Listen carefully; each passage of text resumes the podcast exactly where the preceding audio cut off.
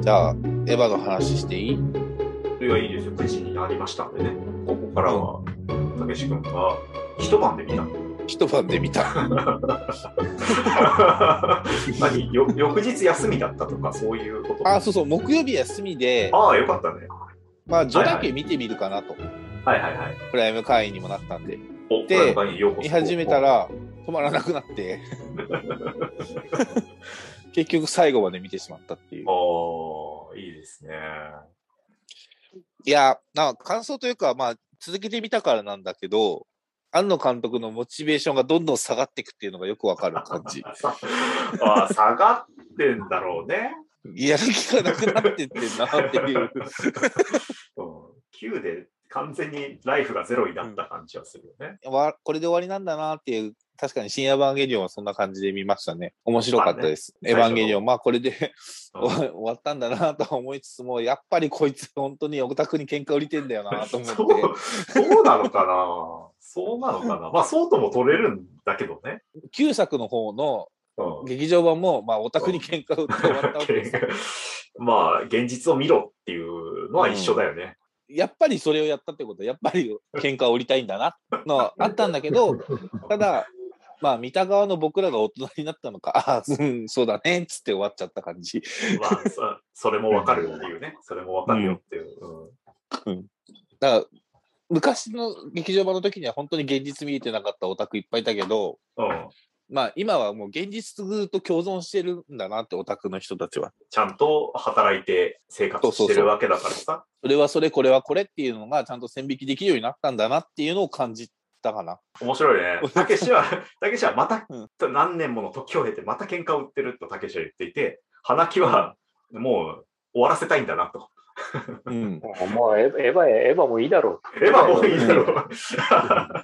まあ、それもある意味喧嘩売ってるというか、 ファンがかわいそうってなるやつだよね。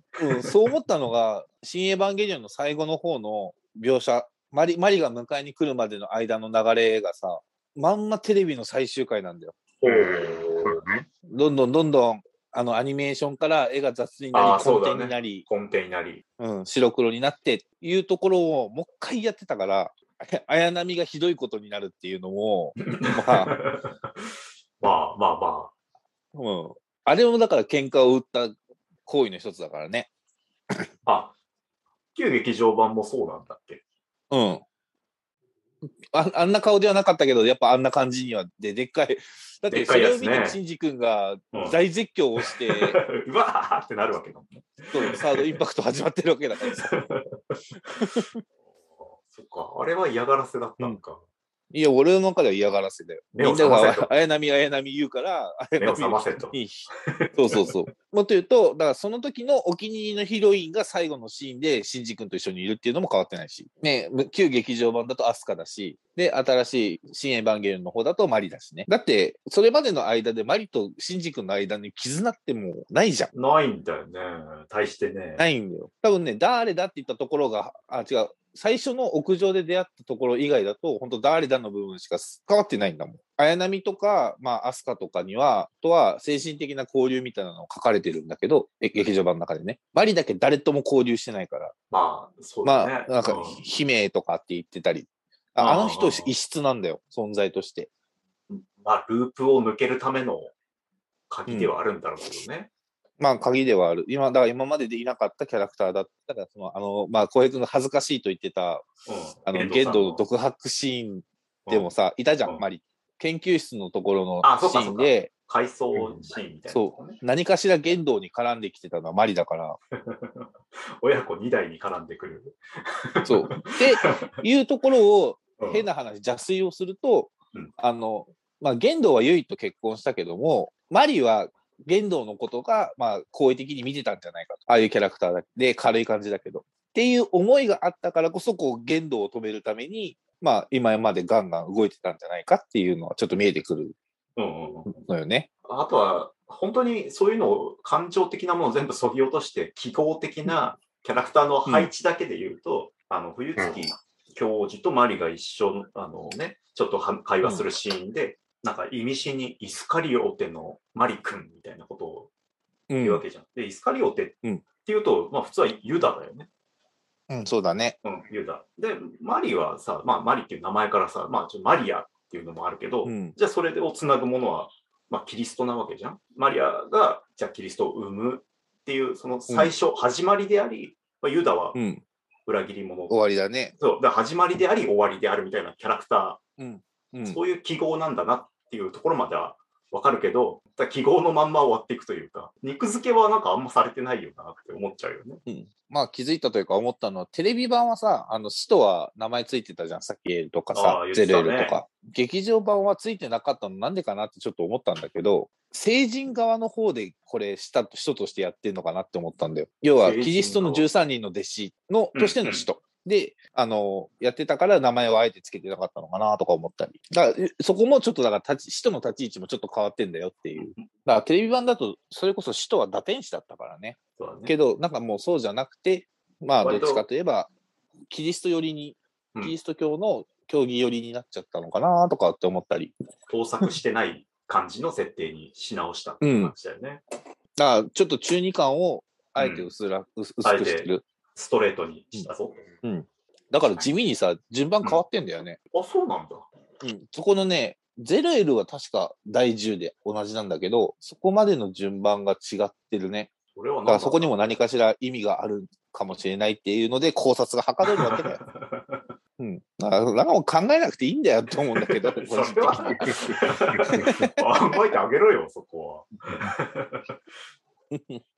ちなみに、あの、あ繰り上げられたあの第3使徒、あの仮設5号機に倒されたやつ、は。ありに倒された、あれの使徒のデザインは、あの、みんな大好き、紀藤もひろ先生だから。あ、そうなんだ。 あ、そうなんだ。人もマ広ジ先か生はタッチしてるんだ。そう、あれだけ。あ、あれだけ。 あれだけ、あれだけ。えーナルタルの実績を買われたのかな。もう、あれだけなんだよ。でもなん、それはなぜかは俺もわからないけど。新設なんだよね。第三使徒だけ新しく書かれてんだよ。うん。なんだ、そこつながりあるんだ。えいや、でもそれはちょっと初耳で意外だったな。ー、いい。でも言われてみればそれっぽいなとも思うし。で、個人的にね、まあ 4, 4作連続で見たからかもしれないけど、スタッフロールがすごい気になって、 絶対に声優のところに役名書いてないんだよ。えー、ああ。綾波霊役、林原めぐみみたいな感じで書いてないの。それはなんだ、なんで避けて言るわんだれろてみれば確もう何この絶対の自信何これう。このと、ご存知かと思うが、みたいなことだよね。そうそうそうもう誰が誰とか言わなくても分かるよねみたいなあそのくせ海外の海外でやった声優の人のやつは出してるんだよねああ、そうだね。アマゾンだと、そう出てるね。であとはまあさっきのマリがお気に入りっていうところにも関わるんだけどお気に入りだからこそお色気シーンがまあマリが一番少なかったなと思ってああ、お気に入りになると、 お色気がないのか。いやまあそうそうとは限らないんだろうけ ど少なくともあの全編通してマリだけパンツ見してねえんだよああ、なんかすごい、すごい指摘だね。うんそんなこと考えたこともなかったけど、うん。いや、まあ別に見たいわけじゃなくて、見してないなと思ってさ、大事にされてる。 大事にされてんなと思って。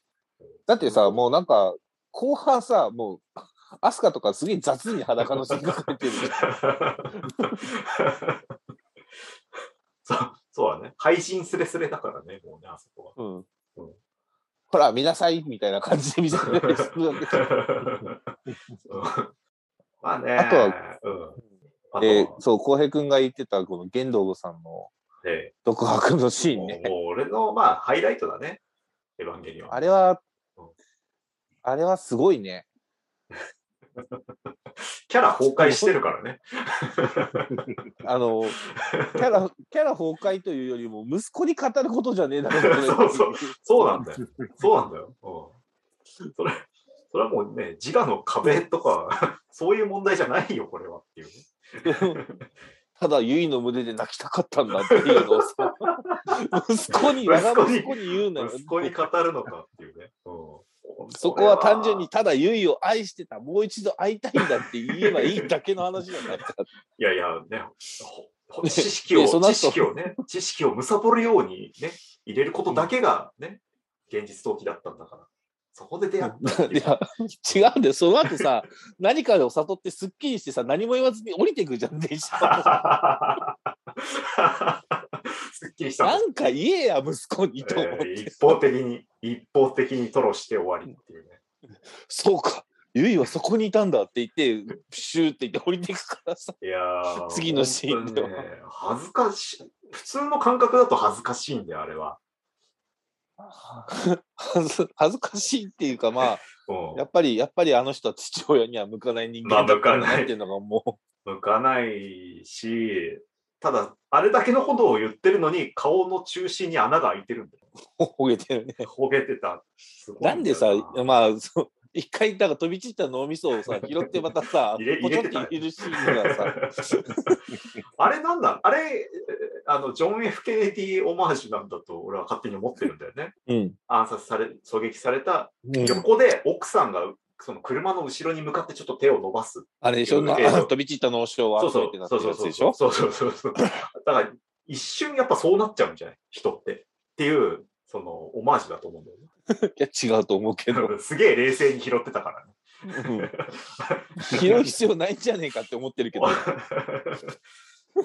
そうだね。ポケットから落ちたハンカチぐらいのテイストで拾ってたからね。うん。あれね、まあなでんもやかっ先行上映会かなんかの時の役者インタビューの時に出た話で、ほうなんかあれはその、誰だかなんか声優さんのシティが、いや、あれはあの、そのユイとの記憶を忘れたくない から、その脳みそを元に戻したんじゃないですか、みたいなこと言って、お古ー橋さんが、うんあ、それ採用、みたいな。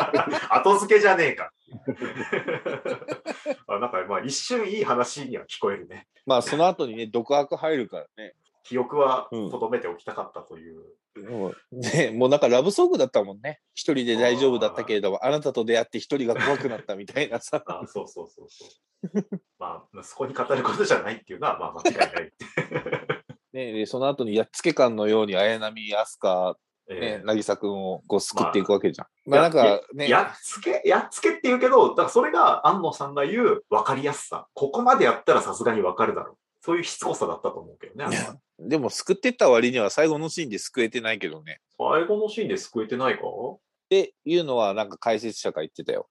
本当。要は、あの、シンジ君とかマリがいる路線が現実なわけよ。はいはいはい。で、カオル君とか、あの、綾波とか、アスカがいたやつがまだ、だからそこの世界に取り残されてる、あの3人は。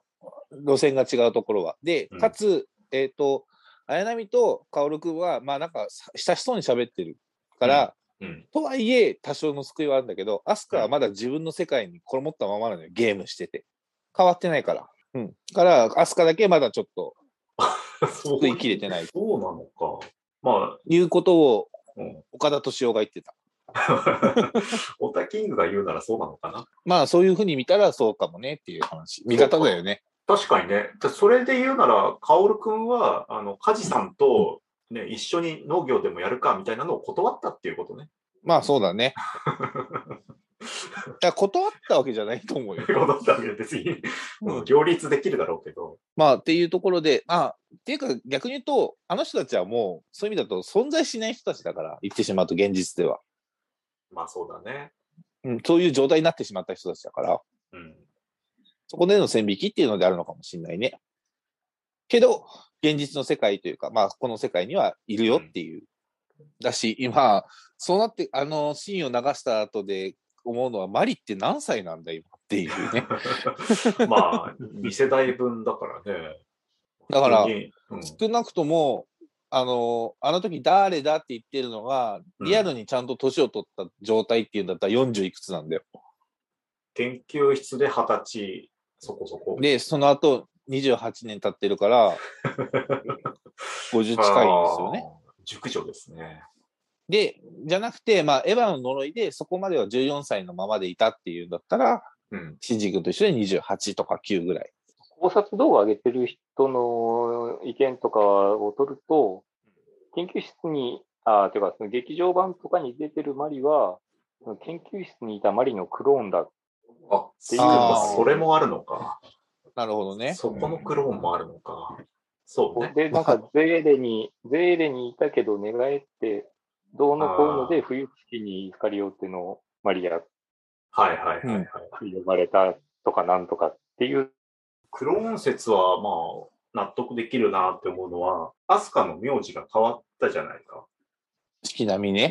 四季波か。四季波で、みんなクローンは波がつく共通点があるとしたら、マーリーは、なんだっけ巻き並み。巻き波か。